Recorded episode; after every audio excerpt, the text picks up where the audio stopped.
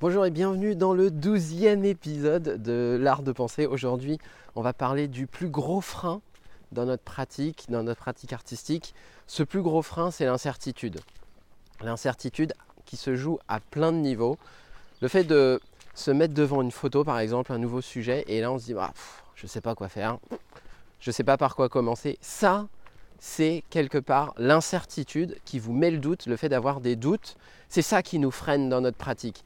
Si vous me mettez devant un sujet que j'ai déjà fait mille fois, il y a beaucoup moins d'incertitude. Et là, du coup, je vais savoir exactement quoi faire. Si vous me mettez devant un sujet que j'ai jamais abordé, là, ça va être compliqué pour moi. Parce que l'incertitude est beaucoup plus importante sur des nouveaux sujets. Et dans cette vidéo, on va voir les trois étapes qui permettent de mieux gérer cette incertitude et qui vont faire que ça va débloquer la pratique artistique. En tout cas, dans mon cas, à chaque fois que j'ai été bloqué, c'était une question d'incertitude. Je ne savais pas trop, j'étais pas sûr de moi, je me demandais si j'allais y arriver. Et à chaque fois, j'ai suivi ces trois étapes-là et ça m'a débloqué dans ma pratique artistique. Donc la première étape, c'est d'identifier l'incertitude, sachant qu'il y a trois types d'incertitude. c'est toujours ce chiffre 3 qui revient. Il y a trois types d'incertitude. Il y a une incertitude sur vous-même. Et ça, c'est des pensées du style Ouais, mais je ne sais pas si je vais y arriver. Le je ne sais pas si je vais y arriver ou je ne suis pas sûr d'y arriver, c'est une incertitude sur vos propres compétences. Ça, c'est le premier type d'incertitude. Le deuxième type d'incertitude, c'est sur le quoi faire. C'est Ah oui, ok, je suis devant ma feuille blanche, j'ai un nouveau sujet, par quoi je démarre. Donc, ça, c'est une incertitude sur le quoi. Et le troisième type d'incertitude, c'est sur le comment faire, c'est sur la technique. Par exemple, vous savez quoi faire lorsque vous êtes devant un nouveau sujet. Vous savez par exemple que vous devez faire un lavis dégradé. Donc ça, vous savez quoi faire. Mais par contre, vous ne savez pas comment faire. Et ça, c'est le troisième type d'incertitude. Donc voilà, ça c'est la première étape. Identifier le type d'incertitude qui fait que vous bloquez dans votre pratique. La deuxième étape qu'il faut suivre, c'est d'identifier les actions qui vont réduire l'incertitude, mais aussi d'identifier les actions qui vont augmenter l'incertitude. Et ça, souvent, on n'y pense pas forcément. Donc si je prends un exemple au niveau de la voiture, on prend tous une assurance pour la voiture. Ça peut être une assurance classique ou ça peut être une assurance tout risque. Et c'est là qu'on voit le concept d'incertitude. Il est présent partout dans notre vie. Parfois on parle de statistiques, on parle de probabilité, mais tous ces termes ça désigne un peu la même chose. C'est la gestion de l'incertitude, c'est la gestion des risques. Ça c'est la gestion des risques, ça c'est quelque chose que j'ai fait pendant des années dans mon ancienne vie professionnelle. Quand j'ai fait de la gestion de projet, lorsqu'on gère les projets, on gère les risques. Et ensuite, la question, c'est de savoir comment je mitige les risques. Donc là, quelque part, j'exporte une méthode de mon ancienne vie professionnelle pour l'importer dans ma pratique artistique. Et c'est là que vous allez dire, ah, mais il est un petit peu taré ce Rémi là.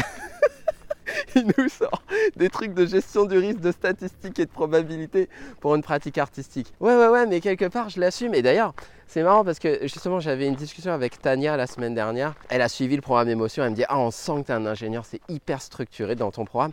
Mais en même temps, tu laisses la place à la créativité. Et c'est ça qui est génial. de toute façon, c'est toujours ce concept d'équilibre entre la structure et la créativité, entre le concret et l'imaginaire. Et c'est vrai que cette approche globale des deux extrêmes, bah, pendant longtemps, je l'ai un peu nié, mais aujourd'hui, je l'accepte complètement. Limite, je l'embrasse maintenant. Donc cette deuxième étape qui consiste à réduire les actions qui réduisent l'incertitude et celles qui vont l'augmenter, cette incertitude, c'est faites une liste avec deux colonnes. Sur la colonne de gauche, qu'est-ce qui permet de réduire l'incertitude? Et sur la colonne de droite, qu'est-ce qui permet d'augmenter l'incertitude? Et je vais vous prendre un exemple. Prenons l'exemple de je ne sais pas quoi faire lorsque je suis devant ma feuille blanche. Lorsque j'ai un nouveau sujet à attaquer, lorsque j'ai une photo à devoir interpréter, je ne sais pas quoi faire. Donc là, on est dans le je ne sais pas quoi faire. Donc on est sur l'incertitude du quoi. Maintenant, si on liste les actions qui permettent de réduire cette incertitude, il y en a plusieurs. La première, c'est de prendre les aquarelles d'un artiste et de voir la photo de référence sur laquelle il s'est basé. Et ça, ça réduit l'incertitude parce que vous voyez déjà le produit fini. Donc vous avez déjà une idée de ah ouais, en fait, il a fait comme ça l'artiste. Il y a une autre action qui va encore plus loin que ça, c'est que l'artiste explique ah ok mais en fait sur cette photo ça ça ça ça ça ça j'ai changé, ça j'ai modifié, ça j'ai fait comme ci, ça j'ai complètement supprimé. Il vous explique son processus créatif et ensuite il peint l'aquarelle. Ça c'est une deuxième action qui va beaucoup plus loin que la première action et qui réduit encore plus cette incertitude là. Il y a une troisième action et ça pour moi ça réduit encore plus l'incertitude c'est de suivre une méthode qui a fait ses preuves. Et ça, c'est ce que j'enseigne dans le programme Émotion avec la recette artistique. C'est la méthode qui permet d'interpréter des photos en passant par six étapes. Et à la fin de ces six étapes, on a la liste de exactement quoi faire, comment faire le premier lavis, comment faire le deuxième lavis, etc. Après, ça peut être d'autres actions, acheter des livres sur la composition, regarder des vidéos sur la règle des tiers. En fait, il y a plein de façons de réduire cette incertitude. Mais il y a un mais, c'est que il faut faire attention, il faut bien distinguer les actions qui réduisent l'incertitude et qui la réduisent vraiment des actions qui vont au contraire augmenter l'incertitude. Et là, je vais parler d'un concept dont je parle très souvent, qui est la tutobésité. C'est le fait qu'on va consommer et consommer plein de contenus sur YouTube, sur Internet, sur les blogs, etc. On va suivre plein de tutos et là, on va avoir l'illusion qu'on réduit l'incertitude, alors qu'en réalité, on ne fait que l'augmenter. Parce que réduire l'incertitude du quoi, ça passe pas par la consommation à outrance. C'est connaître les bonnes actions qu'il faut réaliser à quel moment. C'est ça le truc. Et le fait de bouffer des tonnes et des tonnes de contenus qui n'ont rien à voir les uns avec les autres, ça, ça ne fait que augmenter cette incertitude. C'est pareil pour le matérialisme, le fait d'acheter plein de couleurs, le fait d'acheter plein de pinceaux. À la fin, on sait encore moins quoi faire parce qu'on a trop de choix. Donc c'est pour ça que tout à l'heure je parlais de la règle des tiers, des règles de composition, etc. Ça, éventuellement, ça peut être dans la colonne de gauche pour réduire l'incertitude, mais attention, parce que les actions de la colonne de gauche peuvent vite se retrouver dans la colonne de droite si vous ne mettez pas de conscience dessus. Et quand je dis mettre de la conscience, c'est inscrire ces différentes actions dans un processus plus global dont on comprend la teneur, dont on sait pourquoi on fait ces actions. Donc voilà, ça c'était la deuxième étape, bien différencier les actions qui réduisent et les actions qui augmentent l'incertitude. Et la dernière étape, à partir du moment où vous avez identifié les bonnes actions à réaliser, c'est d'y aller, c'est de les faire. Et ça paraît simple dit comme ça, mais le problème arrive lorsqu'il y a différentes formes d'incertitude qui se cumulent.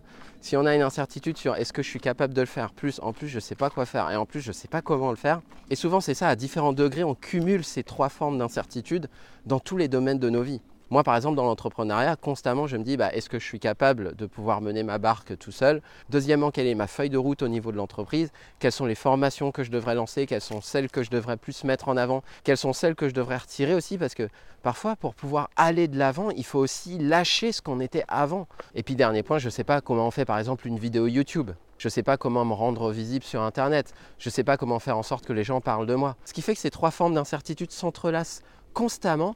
Et si on ne les identifie pas correctement, elles vont se nourrir les unes les autres. Et pour en venir à la pratique de l'aquarelle, ces trois formes d'incertitude, je les connais bien, je les ai traversées et je les traverse toujours. Et c'est pour ça qu'aujourd'hui, il y a une chose qui m'obsède en permanence, c'est comment réduire l'incertitude au maximum pour que les élèves qui suivent mes formations aient les meilleurs résultats possibles. Et aujourd'hui, je sais que sur le marché de l'aquarelle, les formations que je propose, ce ne sont pas les moins chères, ça c'est clair. Et ça c'est quelque chose que j'accepte et que j'assume parce que sinon j'arriverais juste pas à en vivre. Maintenant, il y a des personnes qui me font suffisamment confiance pour payer plus cher que ce qu'elles pourraient trouver ailleurs parce que au fond, je pense que elles ont une forme de certitude, d'ailleurs c'est bien de dire ça, une forme de certitude, que je puisse réduire les incertitudes qu'elles peuvent avoir. Et à chaque fois que je propose un nouveau produit, je me demande mais comment faire pour réduire au maximum les incertitudes que les gens peuvent traverser. Ça ne veut pas dire que je vais prémâcher le travail et que je vais tout fournir sur un plateau d'argent. Ça veut dire que je vais construire et amener un environnement dans lequel les gens seront suffisamment à l'aise pour déployer leur autonomie, pour déployer leurs ressources. Et c'est là que les gens ont le plus de résultats. Et là, si par exemple on prend juste cette vidéo, peut-être que à travers cette vidéo, je vous ai apporté un regard différent sur la manière dont vous percevez votre pratique. Juste ça, si vous dites Ah ouais, en fait, je vois le truc un peu différemment maintenant à travers ce que Rémi a dit. Et du coup, si vous pensez ça, bah, à travers cette vidéo, ce que j'ai fait, c'est que j'ai augmenté la certitude que je pouvais vous aider. Alors ça peut paraître très cartésien comme approche, le fait de voir ça plutôt sous l'angle des probabilités, de la statistique et des risques.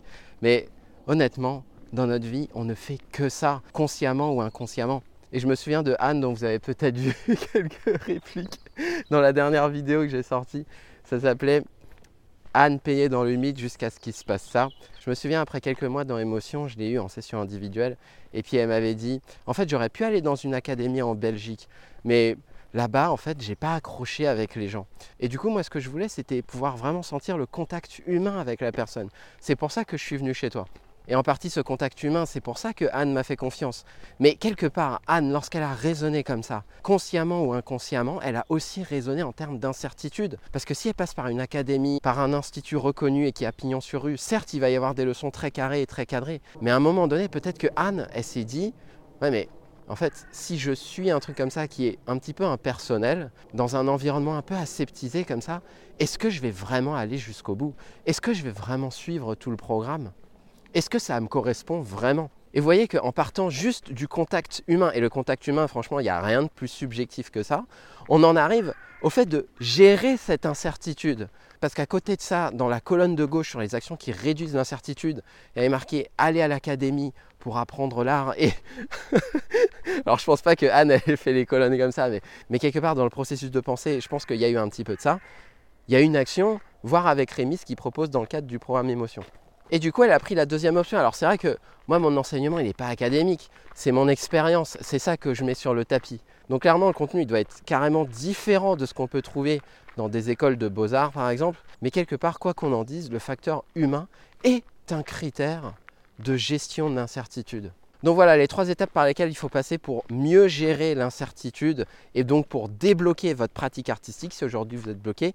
La première étape, c'est d'identifier de quel type d'incertitude on parle. La deuxième étape, c'est que pour chaque type d'incertitude, identifier les actions qui vont lever l'incertitude et les actions qui vont l'augmenter. Et dernière étape, sélectionner les actions qui vont le plus réduire l'incertitude. Et ce n'est pas forcément quelque chose de mathématique, comme on a pu voir, c'est quelque chose qui peut être très humain.